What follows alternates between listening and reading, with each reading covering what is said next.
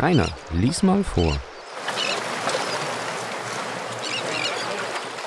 Kapitel 7 Das Verhör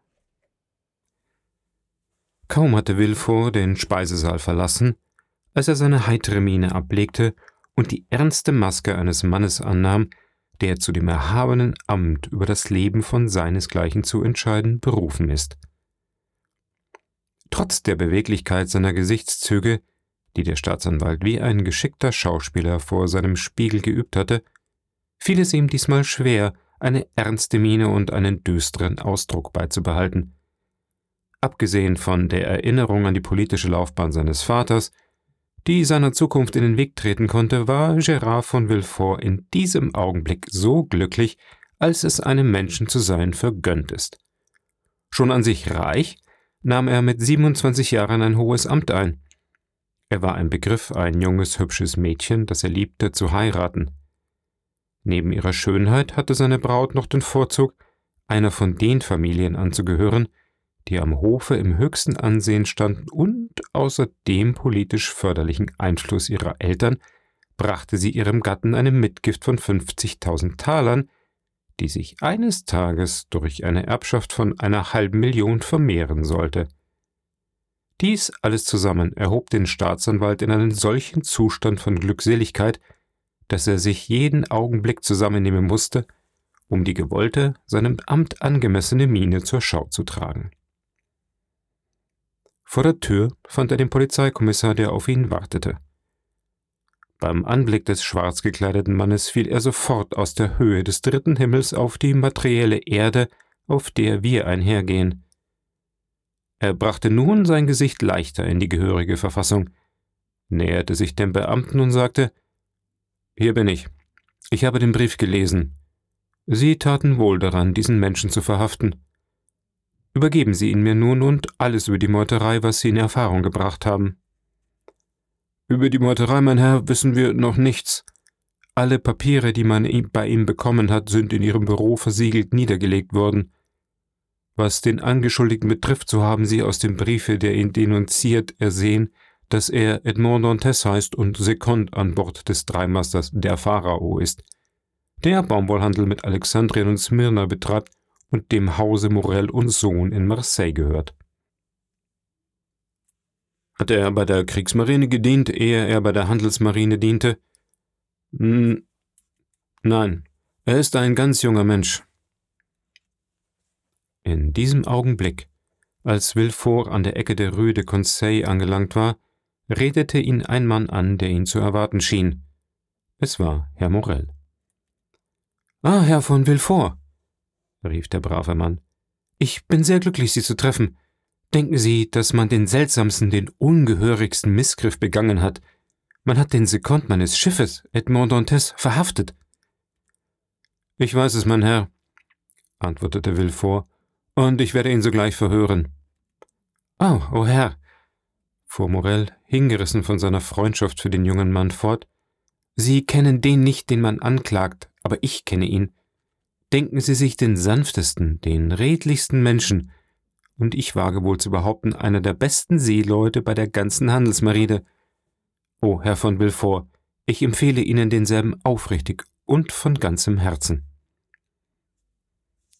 Villefort gehörte, wie wir gesehen haben, der aristokratischen Partei der Stadt an und Morell der demokratischen. Der erste war Ultraroyalist der zweite des Bonapartismus verdächtig. Villefort schaute Morel misstrauisch an und antwortete ihm mit kaltem Ton Sie wissen, mein Herr, dass man im Umgang sanftmütig, als Händler ehrlich, im Beruf geschickt und nichtsdestoweniger politisch ein großer Verbrecher sein kann. Sie wissen das, nicht wahr, mein Herr?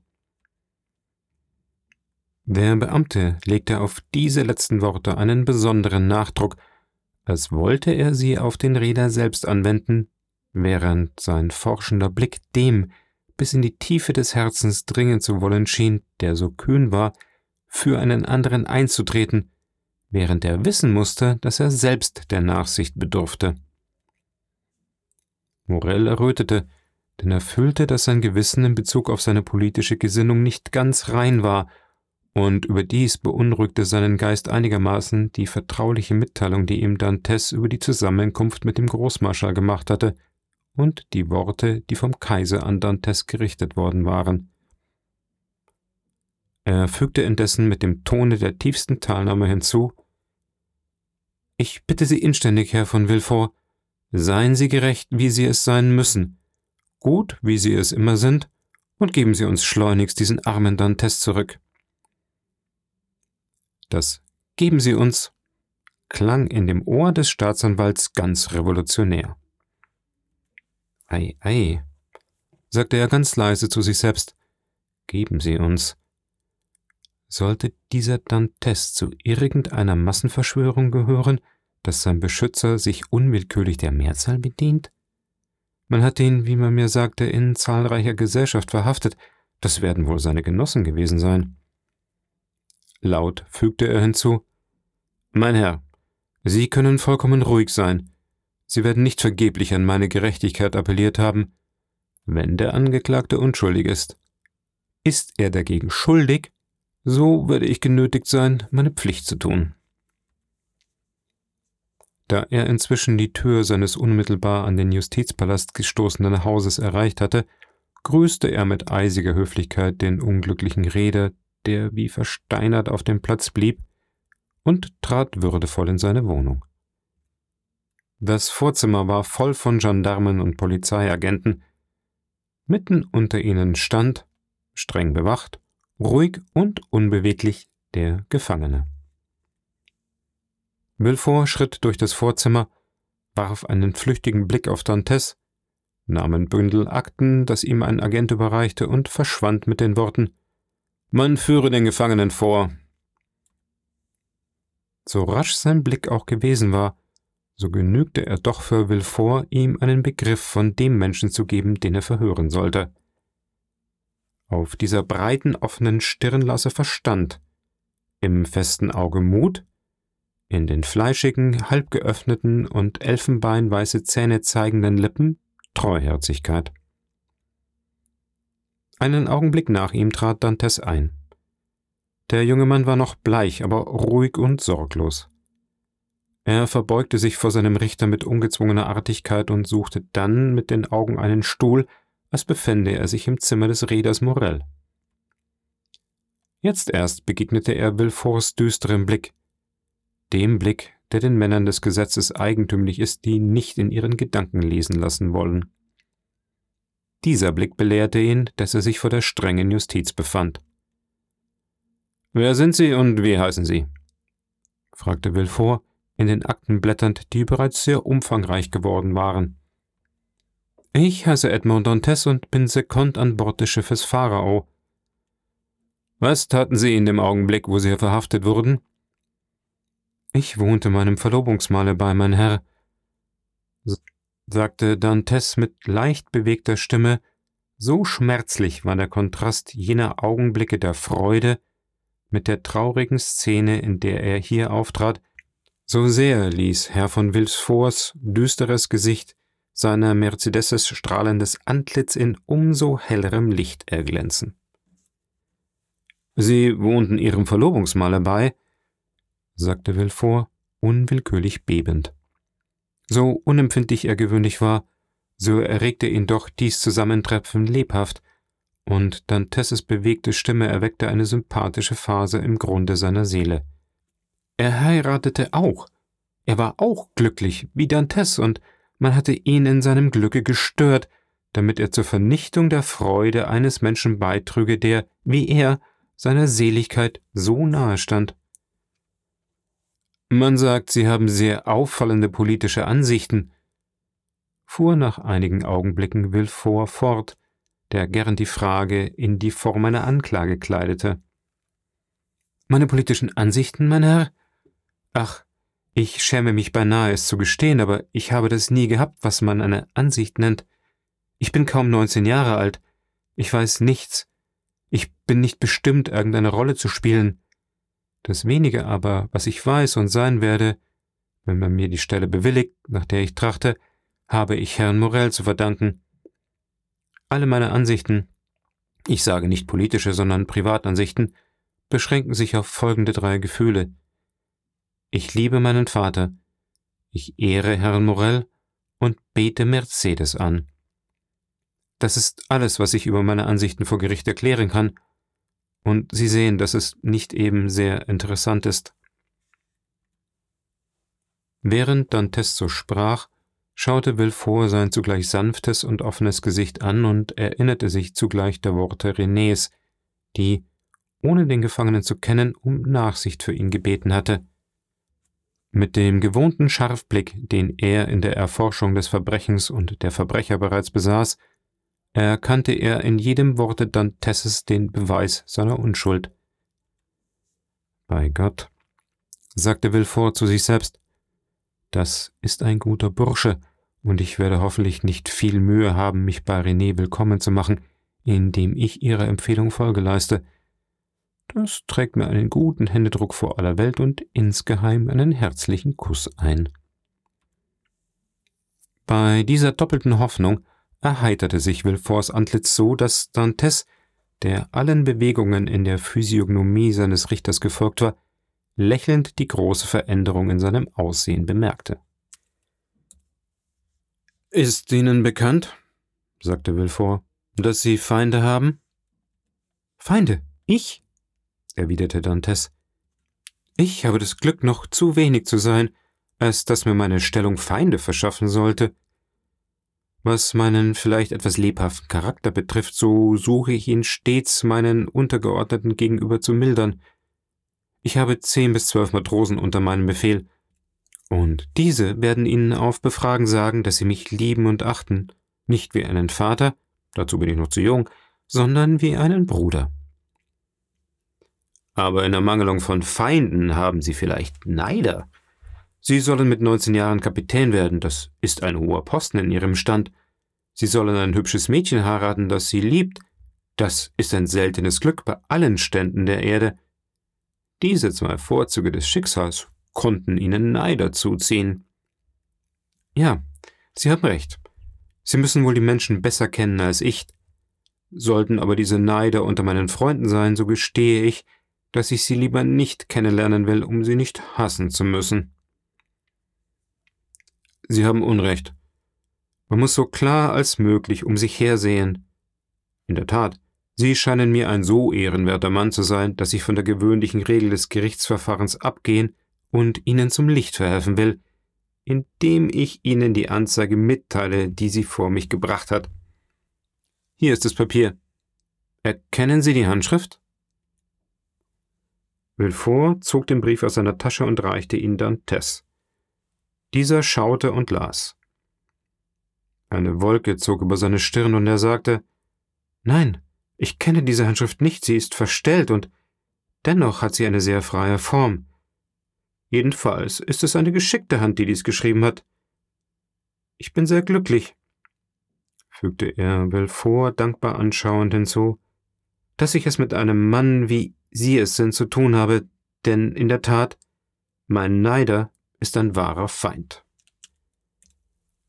und in dem Blitz, der in den Augen des jungen Mannes zuckte, als er diese Worte sprach, konnte Villefort erkennen, wie viel heftige Energie unter dieser äußeren Sanftmut verborgen lag. Und nun antworten Sie mir offenherzig, sagte der Staatsanwalt, nicht wie ein Angeklagter seinem Richter, sondern wie ein Mensch in einer falschen Stellung einem anderen Menschen antwortet, der sich für ihn interessiert. Was ist wahr an dieser anonymen Anklage? Will vorwarf den Brief, den ihm Dantes zurückgegeben hatte, mit einer Gebärde des Widerwillens auf den Schreibtisch. Alles oder nichts, mein Herr. Hören Sie die reine Wahrheit bei meiner Seemannsehre, bei meiner Liebe für Mercedes, bei dem Leben meines Vaters. Als wir Neapel verließen, wurde der Kapitän Leclerc von einer Hirnentzündung befallen. Unerwartet rasch verschlimmerte sich seine Krankheit, so dass er nach drei Tagen sein Ende herannahen fühlte und mich zu sich berief. Er ließ mich schwören, alles zu tun, was er von mir verlangte, befahl mir, nach der Insel Elba zu steuern, dort dem Großmarschall einen Ring und Brief zu überbringen und schließlich eine Sendung zu erfüllen, mit der mich der Großmarschall beauftragen würde. Es war die höchste Zeit. Zwei Stunden nachher erfasste ihn das Delirium. Am anderen Tag war er tot.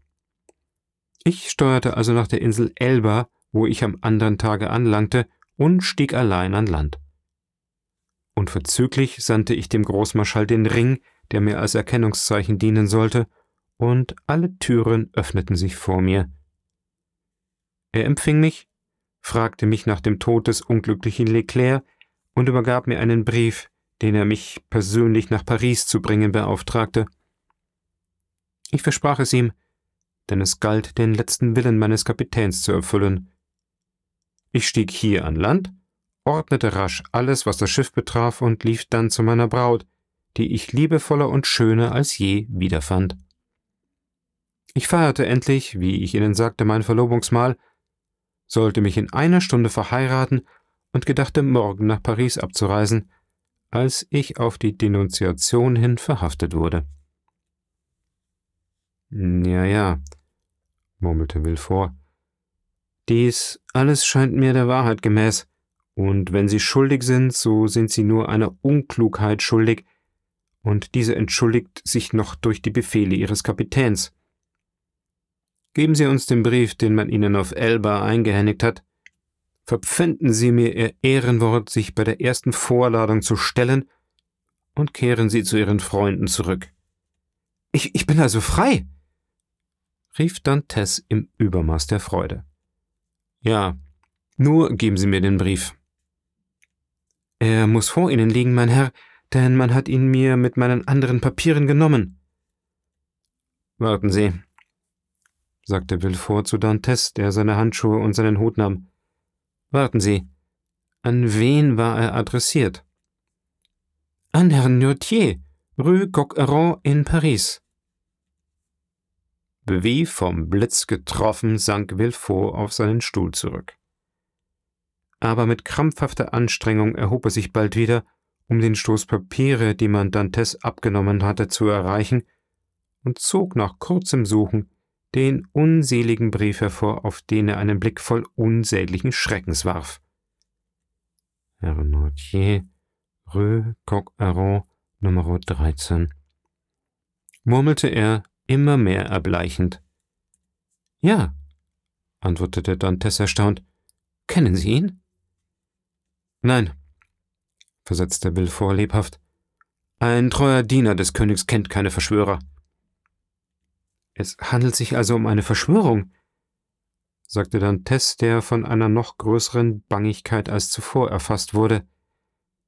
Jedenfalls wusste ich, wie ich Ihnen vorhin sagte, durchaus nichts von der Depesche, deren Träger ich war. Ja, versetzte Villefort mit dumpfem Ton, aber Sie wissen den Namen des Adressaten. Um ihm selbst den Brief zu überbringen, musste ich ihn wohl wissen.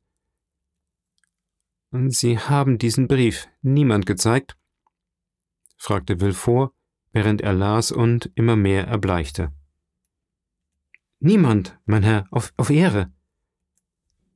Niemand weiß, dass Sie der Träger eines von Elba kommenden und an Herrn Nortier adressierten Briefes waren? Niemand, mit Ausnahme dessen, der ihn mir zugestellt hat. Das ist zu viel, das ist noch zu viel, murmelte Villefort, und seine Stirn verdüsterte sich immer mehr, je näher er dem Ende des Briefes kam. Seine bleichen Lippen, seine zitternden Hände, seine glühenden Augen erregten in Dantes die traurigsten Befürchtungen. Nachdem Villefort vollends ausgelesen hatte, ließ er sein Haupt in seine Hände sinken und blieb einen Augenblick unbeweglich. Oh mein Gott, was ist Ihnen denn? Fragte Dantes schüchtern. Villefort antwortete nicht, aber nach einer Minute richtete er seinen bleichen, verstörten Kopf wieder auf las den Brief zum zweiten Mal und sagte dann Und Sie sagen, Sie wissen nichts von dem Inhalt des Briefes? Ich wiederhole Ihnen bei meiner Ehre, ich weiß nichts davon, antwortete Dantes. Aber mein Gott, was haben Sie denn? Sind Sie unwohl? Soll ich läuten? Soll ich rufen? Nein, antwortete Villefort rasch aufstehend. Rühren Sie sich nicht. Sprechen Sie kein Wort. Ich brauche nichts. Ein vorübergehender Schwindel, nichts mehr. Antworten Sie. Dantes erwartete das Verhör, das diese Frage ankündigte, aber vergebens. Villefort fiel auf seinen Stuhl zurück, fuhr mit eisiger Hand über seine mit Schweiß übergossene Stirn, las den Brief zum dritten Mal und sagte zu sich selbst ja, Wenn er weiß, was dieser Brief enthält, und wenn er je erfährt, dass Nortier mein Vater ist, so bin ich verloren, auf immer verloren. Und von Zeit zu Zeit schaute er Edmond an, als hätte sein Blick die unsichtbare Schranke durchbrechen können, welche im Herzen die Geheimnisse verbirgt, die der Mund bewahrt. Und wir dürfen nicht mehr daran zweifeln, rief er plötzlich.